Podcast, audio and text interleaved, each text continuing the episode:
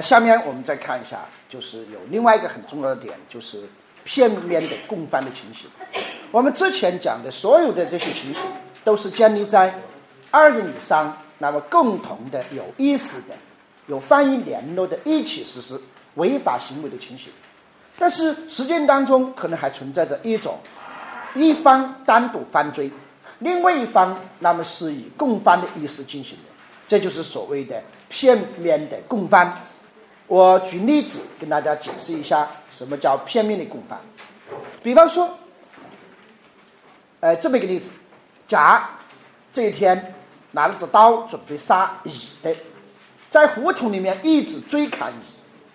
这个时候，丙在家里面吃完西瓜，吃完西瓜呀，准备出门呢，把西瓜皮扔到门口的垃圾桶里。刚把门推开，一看。发现远处甲正在追杀乙，一看到乙呀，被甲追得像条死狗一样，那丙就想：哎呀，比那个乙呀，乙呀，你年年轻的时候不给我西瓜吃，现在我有钱自己买西瓜，我现在你尝尝我能买西瓜以后的威力有多大，顺手就把那些西瓜皮往地上一扔，赶紧把门关起来。他造成一种假象，就相当于地上随便别人是乱扔的嘛，然后躲在门缝背后里看，结果甲追杀乙，乙在逃跑过程中边跑边回头看，没注意地下，一脚踩在一个西瓜皮上面，啪摔倒了。甲追上来以后，一脚踩着乙说不跑了，直接把乙给砍死了。大家看这个案件当中，甲是单独一个人实施犯罪的意思，在实施犯罪吧？他意识到有人和自己一起实施这个行为吗？没有，没有的。但是这个案件当中的丙，他可是以和甲一起实施杀人行为的意思，那么帮甲实施的一个帮助行为的。所以在这种情形，对丙来讲，就属于片面的帮助方，单方面实施的帮助方的。那么还比方说有这样的情形的，比方说甲去盗窃一个。工厂里面的仓库，晚上，那么值夜班的保安乙，那么正要巡逻，要转过来，一旦转过来就能看到那么甲盗窃。正在这个时候，工厂里一个上夜班的一个工人丙下夜班，刚从这里经过，一看到，哎呀，甲在盗窃，甲是他的大表哥，哎呀，昨天晚上是二表哥来的，今天晚上大表哥又来搬东西来了，啊，但是就往另外一个方向一看。保安乙马上就要转过来了，一旦转过来就能发现甲。这个时候，丙直接走上前去，对保安乙说：“保安，保安，走，咱们一块儿看月亮去。”那保安一看，哇，厂花邀请自己看月亮，知道什么是厂花吗？全场最漂亮的姑娘，那不叫厂花吗？厂花邀请自己看月亮，幸福的快晕了过去。那其实丙哪在看月亮啊？他在看他的。大表哥把东西搬走了没有？后来甲把东西搬走了。大家说甲是不是一个人实施犯罪意思进行的？他有和其他人共同实施违法行为的意思吗？没有。但是对丙来讲，他是不是以甲共同实施犯罪的意思帮甲实施了帮助行为的？所以在这个案件当中，我们说丙就属于片面的帮助犯。但是片面的帮助犯必须要求他人的犯罪行为必须在进行当中的。如果他人行为已经结束以后，可不可能有这个问题？不可能这个问题。要子女共犯必须共同实施违法行为嘛？片面的共犯至少要求单方面的实施什么？共有单方面有共同实施违法行为的意思嘛？所以在这种情形当中，我们就说认定为是，哎，片面的帮助犯。当然，理论上除了片面的帮助犯以外，还有片面的，哎，比方教唆，还有片面的实行。但是在司法考试当中，片面的教唆、片面的实行是很难考出来的。这个呢，我们一般都不讲。嗯，但是片面的帮助犯，像我刚才讲的例子，是完全可能考到的。对于片面的帮助犯，大家记住他的一个处理的基本原则。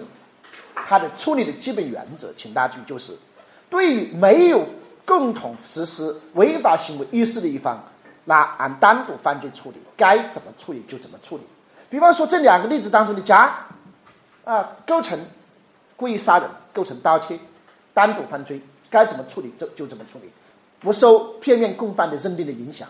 但是对其中的丙来讲，我们就按照共犯的原则去认定。也就是说，对丙，因为他事实上也是帮助他人实施的客观上违法的行为的，那就按照共犯的原则进行处理的。在这个例子当中，那么他帮助他人实施了杀人行为，所以他也构成故意杀人罪。帮助犯，帮助犯属于从犯，那就按照从犯的原则，应当从轻减轻或者免除处罚。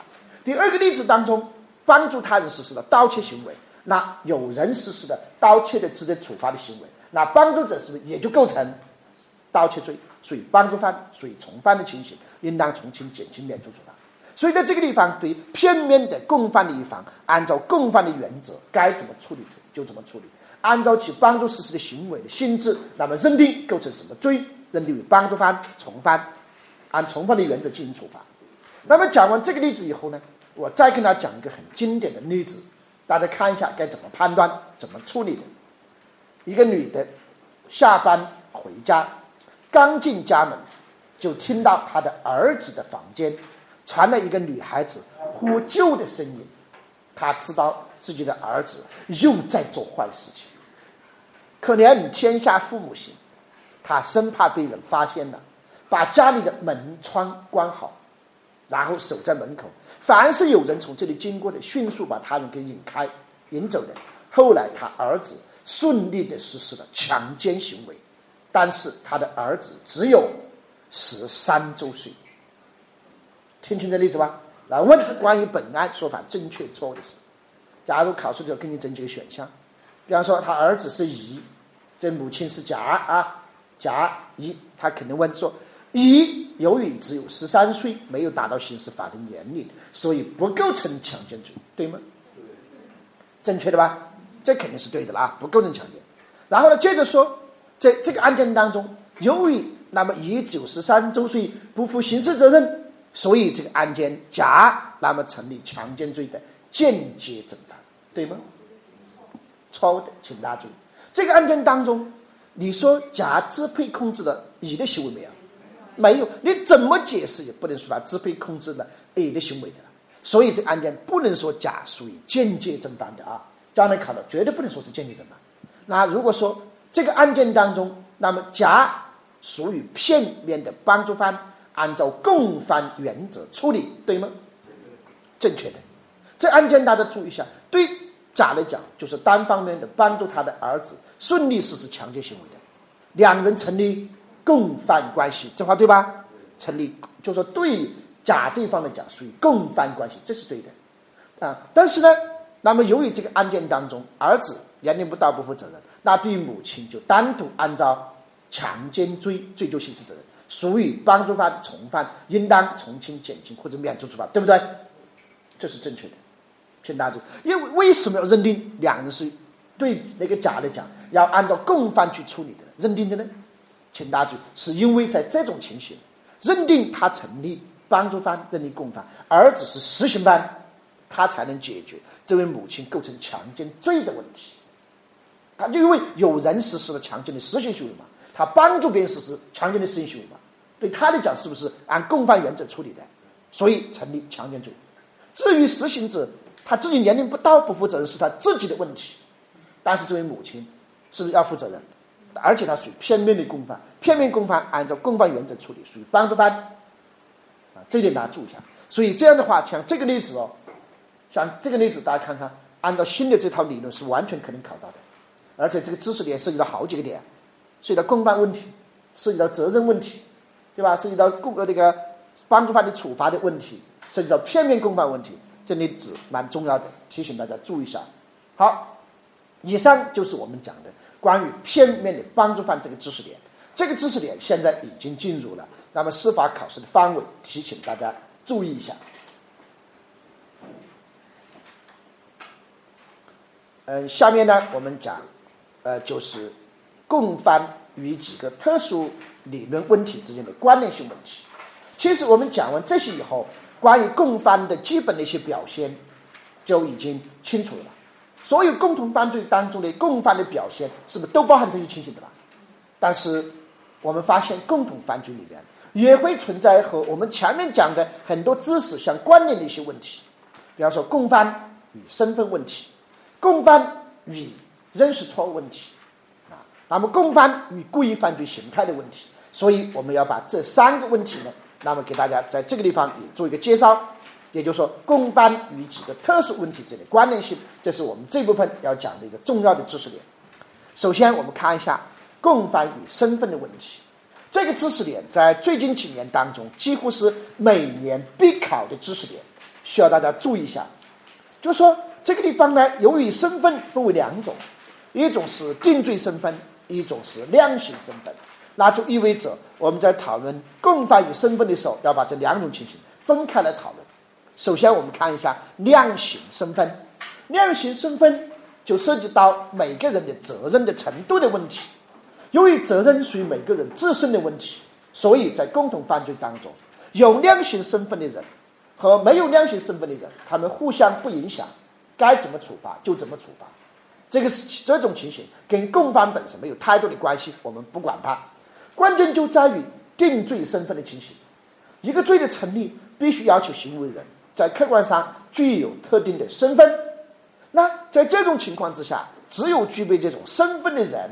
才可能构成这个犯罪，但这个话是针对成立这个犯罪的实行犯来讲的，对教唆犯、帮助犯来讲没有这个身份的要求，所以没有身份的人教唆、帮助有身份的人实施只有有身份才能构成的犯罪的，他们完全可以构成共犯关系，就是有身份的人是实行犯，没有身份的人一方呢教唆犯或者帮助犯的。比方说，一个家庭主妇，家庭主妇唆使其国丈夫国家工作人员贪污或者受贿的，那么丈夫因此贪污或者受贿的，丈夫属于实行犯，妻子完全可以构成教唆犯的。同样的一个一般公民说是，比方说司法人员，说是一个司法人员徇私枉法的，司法人员因此而徇私枉法的。司法人员构成徇私枉法罪的实行犯，一般公民完全可以构成徇私枉法罪的教唆犯的，这是没有任何疑问的。所以在这种情况下，大家注意，就身份定罪身份，永远是对构成犯罪的实行犯的要求。没有身份的人完全可以构成有身份的犯罪的教唆犯或者帮助犯，这没有任何疑问的。问题就在于两个具有不同身份的人。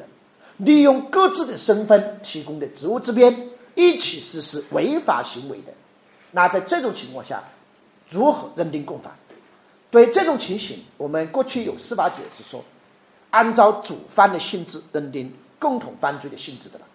而司法实践当中，怎么认定谁是主犯呢？往往就按照谁的职位高，谁就是主犯。最后就导致，那么主，比方说职位高的人，就以他的这个身份。决定的犯罪去认定的了，那就会导这种司法解释会导致很多问题。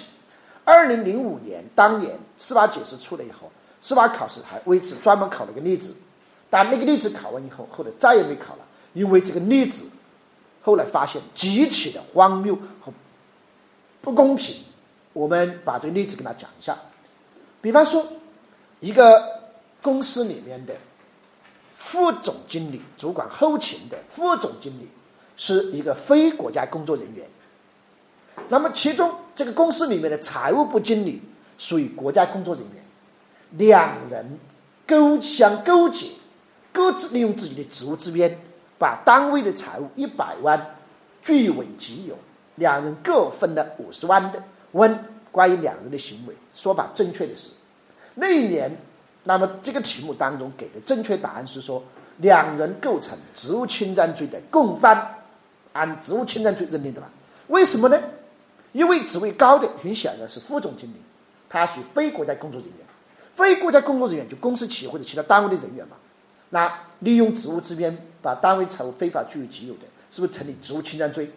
而财务部经理是国家工作人员，他的职位低，尽管他也利用自己职务之便。侵吞单位财物之类的，但是按照司法解释认定，按主犯的性质认定犯罪的了，结果就只能按照职务侵占罪去认定。当年就零五年的时候，的确考了这个题目的，但这个题目考完以后，老师再也没考了，因为后来发现非常荒谬。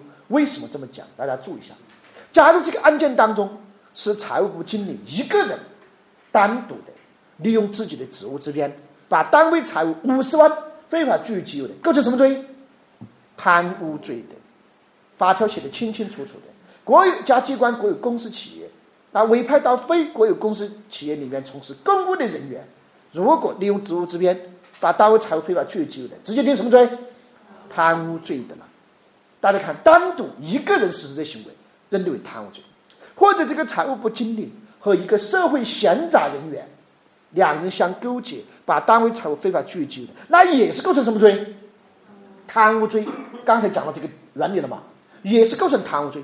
但是在这个案件当中，一个副总经理，非国家工作人员的，和这个国家工作人员，利用了各自的职务之便，伙同一起将单位财物非法据为己有的。居然认定为职务侵占罪的共犯，你们觉得公平吗？你听完我下面这句话，你就觉得恨不得骂娘的感觉。职务侵占罪法定最高刑十五年有期徒刑，而贪污罪最高可以判到死刑。而且按照法条规定，理论上讲，只要贪污十万元以上，可以判十年以上有期无期或者死刑的。你们比较一下，单独一个人实施行为。贪污理论上可以判到死刑，和一个社会闲杂人员一起实施，十万以上理论上也可以判到死刑。结果和一个领导非国家工作人员的，然后各自利用职务之便，最多只能判十五年职务侵占罪的共犯。大家想一想，这是否是告诉那些犯罪分子，你想贪污、想弄单位的钱，最好找一个领导下水的，而且这领导是不属于国家工作人员，那是更好的。也就是说，事事要想到领导啊，啊，想到领导以后，你罪就轻了。你们觉得这是不是相当于给了一种特殊情况下的一种特权的了？所以这个司法解释真他妈扯淡的，有时候是吧？呃，这是非常荒谬的。其实按照我们现在讲的这一套共犯理论，这样的案件非常好解释。两人，大家看，两个人，那么一起的有联络的。是共同的，那么一起有意识的实施了一个法律所禁止的违法行为，他们就叫做共犯，就认定为共犯就意味着要把客观的违法事实归于两个人的行为，整个违法事实要归于两个人，两个人对这违法事实都要，那么就是可能承担责任的。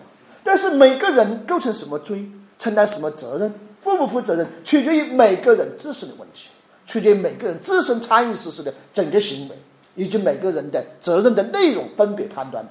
那在这个案件当中，把所有违法事实归于两个人以后，然后我们结合每个人的故意的内容的判断，在这个案件当中，副总经理非国家工作人员利用职务之便，那么侵吞单位财物，他是职务侵占罪的实行犯，但他同时又是对方的贪污的帮助犯。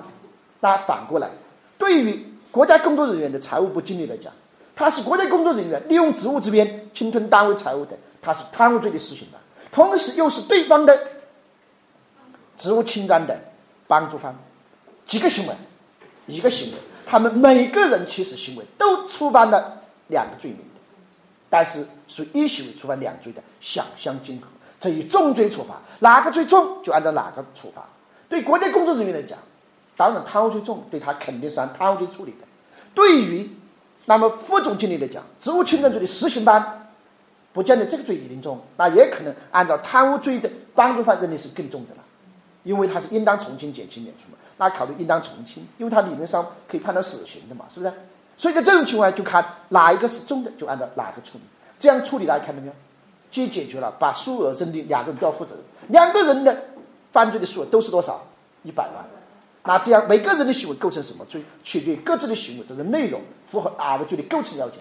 其实大家听到这里也感受到，共同犯罪理论它本身解决定罪的问题吗？它不解决定罪，定罪是每个人自身的行为责任内容分别判断的，负不负责任都是另外一码事的了。共同犯罪只是把这个违法事实要归于这个人，这个人对这个违法事实究竟承担什么责任，结合具体情形判断，就相当于我们前面讲的，同样一个致人死亡的违法事实。不同的人承担的罪责任是不是都不一样？有的故意杀人，有的故意伤害致死，有的过失致人死亡，有的过失重伤，甚至有的是意外事件都可能的。所以从这里，他只是为了解决违把违法事实要归于相应的人的问题。那像刚才这个例子，这样去思考以后，大家觉得合理吧？和现在讲的理论是完全一致的。你们慢慢感受到，哎，这个理论的魅力了，是吧？挺合理的了。这就是关于共犯与身份的问题。记住这一点啊，这是司法考试当中每年必考的。下面我们再看一下共犯与认识错误的问题。共犯当中也可能存在着认识错误的情形的，像我们之前讲的，共犯的类型的认识错误。包括实行犯、教唆犯、帮助犯之间出现认识错误的情形的时候，大家注意，间接正犯、教唆犯、帮助犯，他们并不是一种对立的关系的。其实从处罚的必要性和严重程度和法律的评价的角度来讲，间接正犯是不是最严重的？其次是教唆犯，最轻的就是帮助犯的。所以，当间接正犯、教唆犯之间存在认识错误的时候，那直接在。教唆犯的范围的认定，如果是在教唆犯与帮助犯的范围内出现错误的时候，那直接认定为帮助犯；在间接正犯与帮助犯之间出现错误的时候，那直接认定为帮助犯的。其实我们之前是不是讲了好几个例子的了？所以在这个地方大家注意一下，我讲到这里，我多说几句。我去年幺六八题真的，我在这地方跟专门编了一个题目，我说了这个题今年会考的，啊，一定会考的。后来呢，在后期讲课的时候，大家都知道刘老师的幺六八题影响还是蛮大的。现在很多人呢，就每年等着我的幺六八题了。不光考生，有的培训机构也等着我的题。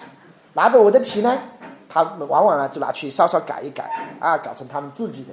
这个也没有什么知识产权呢。我编题还是蛮辛苦的了，有时候我还琢磨，还动脑细胞的是吧？啊，是脑细胞的。我去年后期在一个地方讲课，有学生就拿着另外一个机构编的练习题。我一看，我能懂他的意思是什么，但是呢，呃，那个题完全没懂那个知识点，他的表述是非常不准确的。你看他怎么表述的啊？我知道他想考什么，他就根据我那个题呢，想去编一个题。他这样编的，他说：“甲以为乙是一个正常的人，然后呢，就是说是其实施犯罪，其实乙不是一个正常的人。问这种情形。”属不属于教唆犯呢，或者是帮助犯呢，或者是什么间接正犯之类的？大家能听明白？你们听到这里，知道他想问什么吧？就说他要表达的意思说，甲以为乙是一个有责任能力的人，要教唆他去实施犯罪，但是乙呢，其实是没有责任能力的。就说客观上是一个间接正犯，但主观上他是以教唆的故意实施。他是不是想问这个？本来我的题里面就说的很清楚的了。我说了，甲以为乙是有刑事责任能力的人，然后说是其实施犯罪，但其实乙是没有责任能力的。我表述的很清楚了，我这个话是不是？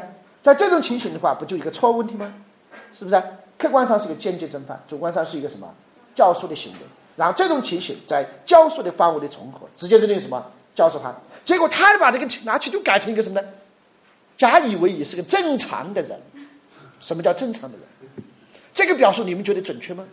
规范吗？大家想一想，五岁的孩子是不是正常的人？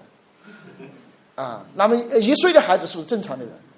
都是正常的人。所以他去这样去表述的时候，他的语言极其不规范。如果你们经常做这样题目，是不是会觉得你做题没有任何意义的了？因为他的表述本身都是不对不对的，表述不准确的。你如果经常做的是这些题目，当你看到一种正常的表述的时候，你觉得？这个表述怎么不正常呢？因为你不正常的眼光看这个世界，这个世界肯定是不正常的，是不是道理？所以有的题啊，有的人的编的实在是太差了，知道吧？至少你表述要精确啊，你要懂得按照这一套基本的概念、术语、命题去表述这样一个知识，对吧？所以有的时候大家注意一下啊，一定要准确的。当然反过来，行为人以为对方是没有责任能力的，其实对方是有责任能力的，然后行为人在想。支配控制对方实施犯罪，其实对方听了以后，心里想：哎，我扮猪吃虎啊！你还以为我傻呀？其实我啥都明白，是吧？人嘛，有时候浑浑噩噩的假装，嗯嗯嗯，是吧？其实究竟谁利用了谁还不清楚了。像这种情形，就客观上其实是一个什么教唆的了，那主观上行为是以间接正犯支配控制对方意识实施犯罪的，但是客观上有支配控制的行为没有？没有，不能认定为间接正犯，那只能认定为什么？教唆犯的，是不是一个道理的了？所以当这两种情形出现错误，无论主观客观哪一个，他们重合永远是在教唆范围重合。有的同学以前不理解这个重合内容，他老是说：“老师，有的情形为什么有客观归罪，有时候又按照主观去定罪？”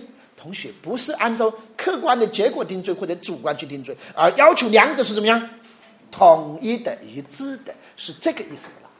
同样的，在教唆和帮助情形出现错误的时候，是认定为帮助的了。去年真题就考的这个知识点了，啊，就以为那么是教唆，其实是起到了一种心理的帮助的作用的。那只能认为是帮助犯，绝对不能认为教唆犯。真题就考了这个，这一点拿住。好，这是一种错误情形。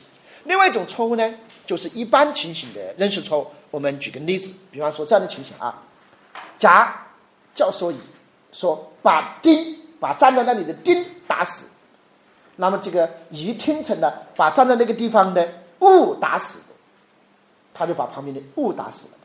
在这个地方的话，请大家注意一下，对乙来讲，是不是有一个？对象错误的情形的啦，那这种情形影不影响犯罪的成立？不影响，那两人肯定成立共犯。就说，甲说是乙去实施，那么就是一个违法行为，乙因此也实施了违法行为，而且两人的违法行为是不是一种共同的那么实施的这种情形的？所以两人成立共犯，这种情形的错误不影响认犯罪的认定，所以乙构成故意杀人既遂，甲那么也是故意杀人罪既遂，属于教唆犯的情形的。这种情形大家注意了。那么，如果这个例子我们变一下呢？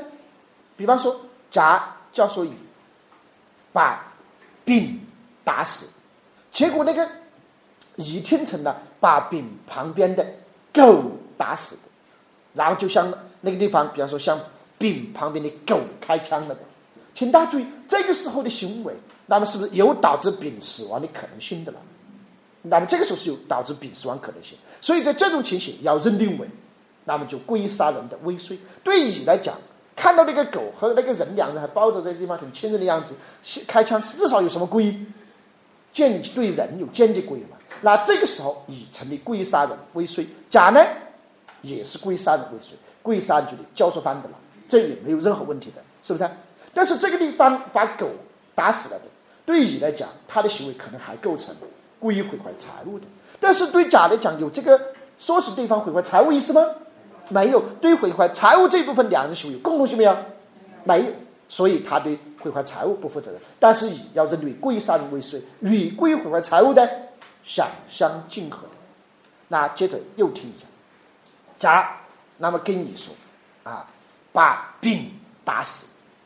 乙听了以后就向那地方开枪，但是刚好那么这个时候丙那么离开的了，刚好丙起身离开。没打中人，但是把丙的狗打死了。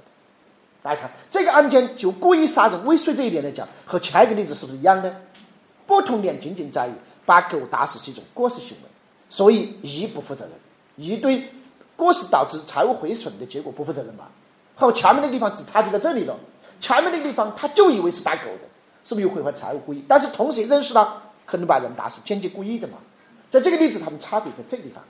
但是如果这例子又继续变一下，甲跟乙说，把丙打死，那么乙呢就向那个地方开枪，但是那地方不是丙，没有丙，没有人的存在，是丙家的一条狗，他们看错了，请大家注意，为什么看错呢？因为丙家的狗长期和丙在一起，狗就长得像丙了，丙经常和狗在一起的，又长得像狗的了。其实现实生活中是不是也有这样的人的了？经常像狗一样的活着，它就像一条狗；而有的狗像人一样的活着，是不是？后来我们觉得它就有点像人的感觉，是吧？有这种情形的，所以我们每个人都要像人一样活着，是吧？大家看这个案件当中，甲就属于他们实施开枪去打人的，有人吗？没有人。那这里有没有值得处罚的杀人的违法行为？没有的。所以这个案件乙不构成故意杀人，甲一样呗。也不构成故意杀人的，啊，有的人说，那乙不构成啊，甲不是也构成教唆吗？哎呀，你想想，独立性说的观点，在这例子是不是更不合理了？乙都不构成，教唆者怎么可能构成呢？所以在这个时候，两人不构成故意杀人，然后又过失毁坏的是财物，而过失毁坏财物又不构成犯罪，所以案件当中两人就这个行为不构成犯罪。当然，有的同学听到这里说，老师不是有枪吗？非法持有枪支。可能构成犯罪，他没问你这个了，这是问的是开枪打的那个行为是这个行为的了，是不是？那你要看清楚这提问什么，有的人别钻牛角尖。大家看到没有？通过这样的例子，对共犯的认识错误的情形应该很清楚了吧？好，这是大家注意的一个内容了，就是共犯与认识错误。下面我们再讲第三个小点，这个地方就是共犯与故意犯罪形态的问题。共同犯罪里面也会存在着，像是既遂呀、未遂啊、终止、预备的判断嘛，是不是？那么在这个地方，基本的一个原则，一般情形就是，在一个共同犯罪当中，只要有人着手了，原则上讲，大家都属于实行行为，都着手了。当有人既遂了，凡是参与实施这个违法行为，对既遂结果发生，那么实施的有原因力、影响力的行为的。那对这个结果都要负责，都是既遂的了，这是基本的原则。但是我之前也讲过，就是要对整个违法事实要负责任的话，要求共犯人必须对最终的那么违法事实，包括结果这部分，那么必须是提供了原因力、作用力、影响力的。这种原因力、作用力、影响力，那么既可能是一种物理的影响力，也可能精神的、心理的，但是必须要求影响力，才能对这个违法事实负责任。如果对最后的违法事实或者结果这一部分没有提供事实上的，那么在影响力作用里面，那是不能对这个结果负责任。所以，在一个共同犯罪当中，完全可能存在着有的人既遂，有的人终止这种情形；有的人未遂，有的人终止。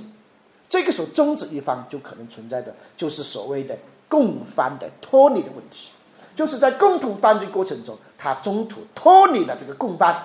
那对最后导致的结果，他是不是不负责任的了？这就是共犯的脱离的问题，这点大家注意一下。那下面呢，我们就讲一讲，要认定共犯的脱离，那么在这里要分几种情形去思考。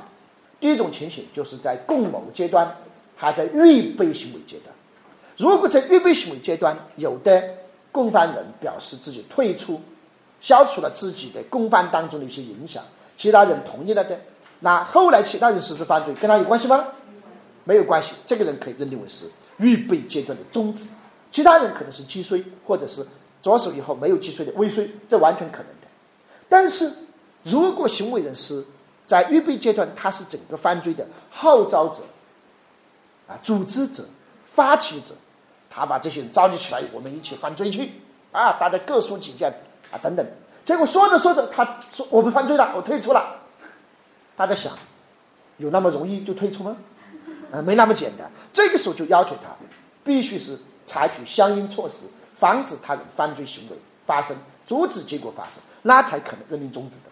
比方说，采取报警的方式阻止其他人犯罪了的，那可以认定是终止的。这点要注意，这是在共谋预备阶段的了。那如果是帮助行为的，如果只是帮助行为，相对来讲，帮助行为的判断，那么是比较。他的宗旨是比较容易的，比方说在帮助犯罪情形的时候，只要行为人表明自己退出这个犯罪，撤销了自己的帮助的行为，他的帮助没有任何影响的情况下，那在这个时候就可以认定他是终止的。还记得我之前讲那个例子吧？给别人望风的，他就只是是望风的，然后说我不望风了，我走了，我回家了，我不做了，他走了。这个时候一走，就相对他撤销了自己所有的帮助行为的了。对其他人实施的犯罪，他负责任吗？那是不负责任的，所以在这种情形，帮助犯一般来说终止是好认定的。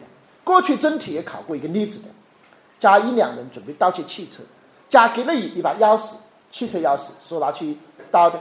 过了一段时间，那么甲跟乙说：“我不想盗窃了，你把钥匙还给我。”乙把钥匙还给了甲，乙用其他方法盗窃了汽车。真题是不是考过这例子的？在这种情形，问甲对乙盗窃汽车的结果负责任吗？那是不负责任的，他属于终止，乙属于既遂。当然，如果是他并没有消除自己的帮助行为的影响的，那帮助行为为最后的结果的发生，仍然提供了帮助力的，在这种情形，他对结果仍然是要负责任的。对这个例子也考了，这例子考过三次，刚才讲那个。那这更早的一次就是考的，他也要负责任的。呃，甲乙两人盗窃汽车，甲提供了把钥匙。后来甲不想犯罪了，跟乙说把钥匙还给我。那乙还的时候说可以，但是我用你这个钥匙再配一把，你看怎么样？甲说你配是你的事情，跟我没关。结果你果真配了把钥匙，用这个钥匙盗取了汽车的，整体是不是也考过这个呢？在这个例子当中就不一样了，因为甲的帮助行为为最后的盗窃行为的实施、盗窃汽车的结果的发生提供了帮助力的，而且甲对此是不是有认识的？所以这种情形，甲对最后的盗窃汽车的结果要负责任。这个例子考了三次，啊，我三个都跟大家讲了。所以在这种情形，大家注意判断。相对来讲，帮助犯终止是比较容易一点的。另外，教唆犯，教唆犯要认定终止的话，必须真实的打消了他人犯罪的念头，啊，真实打消念头，或者要求防止他人犯罪行为发生，或者阻止了结果发生，那才能认定终止终止的了，否则是很难的。啊，比方说甲，呃，跟你说你去杀人吧，杀完以后给你十万块钱，过了两天说你别杀了，我不想他死了，结果一会儿乙把人杀死以后。找到甲要钱的，在这种情形，甲的死亡结果仍然负责任，千万别说他是终止。当然，如果情理员就给大家说的，甲说是他人批评是犯罪，后来那么劝说乙打消了乙的犯罪念头，过了一段时间，那么乙自己呢又想起要犯罪，实施了这个犯罪行为的，那这个时候对甲来讲是要认定终止的了，为他对以后的实施这个犯罪行为负责任吗？那是不负责任。当然，如果乙还什么都没做的情况下，甲直接打消对方犯罪念头的，不构成犯罪的，是不是？这种情根本都不构成犯罪，这点大家也要注意。对实行犯的终止来讲，相对来说难度要大一点。那么实行犯的终止，大家注意一下，要求行为人必须是自己放弃犯罪，而且阻止他人实施犯罪，防止结果发生，那才能认定终止。没有达到这一种程度和效果的，不能认定为终止。这点大家也要注意一下的，啊，嗯，当然讲到这个地方，在比方说，呃，一个单位犯罪里面，啊，单位犯罪里面的一些终止的或者判断的情形，你们也要注意一下。如果一个单位犯罪，单位实施犯罪了，单位集体研究决定终止的，那在这种情形，那么是要认定单位终止。那具体的，那么实施这个人实施终止决定之终止的这个人，那么也可以认定为终止。但是有的人跑了，在这种情况，对那个人是不能按终止处理的。当然，也可能是一个单位犯罪以后，单位没有决定终止，但是呢，那么就是具体的一个人自己进行终止，然后跑到司法机关啊去报案，然后呢，防止了整个这个违法结果的发生的，这个是对这个人是要认定终止的了。这种情在一二年的时候考到这个点了，大家注意一下这个点。那以上就是关于共犯。那么它与三个特殊问题：一个身份，一个认识错误，一个呃故意犯罪形态之间的关联性问题。这几个点也是今年来考试的一个要点。希望大家通过我们讲这几个小点呢，把这三种情形呢，好好的体会一下。好，这是关于这一部分内容。呃，最后关于共犯理论，我们要讲到一个终极的问题啊，最终的一个问题，就是所有的共同犯罪理论。它就是为了解决，把违法事实要归于这个人。既然要归于人，那这个我们就最终是为了完成对人的一个什么呢？处罚。所以最后我们就要讨论，共同犯罪人在这些共同犯罪的情形当中，究竟该给予他一个怎样的处罚原则？这就是所谓共同犯罪人的分类及其处罚原则的问题。所以这部分核心思想就是共同犯罪人的。分类，那么及其处罚原则，这个地方主要是讨论它的处罚原则的问题了。前面我们往往讲的是共同犯罪的一些表现形式，那下面我们就是认定共犯的情形以后，下面就讲对这些人具体的该怎么去处罚。其实，在这个地方，共同犯罪人的分类，我们之前是不是已经讲了？啊，这个地方其实更多的是讲共同犯罪人的处罚。讲到这里呢，我顺便说一下。其实通过我们之前讲解，大家就应该感受到了。那么在同一个犯罪当中，同一个行为可不可能既是这个犯罪的教唆犯，又是这个犯罪的实行犯或者帮助犯？那是不可能的，请大家记住这点。当然，如果行为人，那么就是既教唆他人犯罪，然后又实行犯罪的，或者有开始有帮助，或者又直接参与实施的了。对这种情形的话，那往往我们这个时候。就按照实行行为直接认定就可以的了，啊，直接按照一种情形，在现在一般把它理解为是属于吸收犯的一种广义的吸收的一种的了，就是按照其中的主行为，那么吸收起什么呢？啊，从行为之类的吧。这一点大家注意一下的。啊，所以如果考试题当中说啊，教唆犯，那么既可以是实行犯，又可以是帮助犯，在共同犯罪当中，这话肯定是什么呀？错误的。其实我们之前已经讲了嘛，啊，实行犯属于正犯嘛，教唆犯、帮助犯属于狭义的共犯嘛。我们之前是不是讲这分类的？所以这些呢，我再不再多说了。下面我们直接讲共同犯罪人的处罚原则的问题，啊。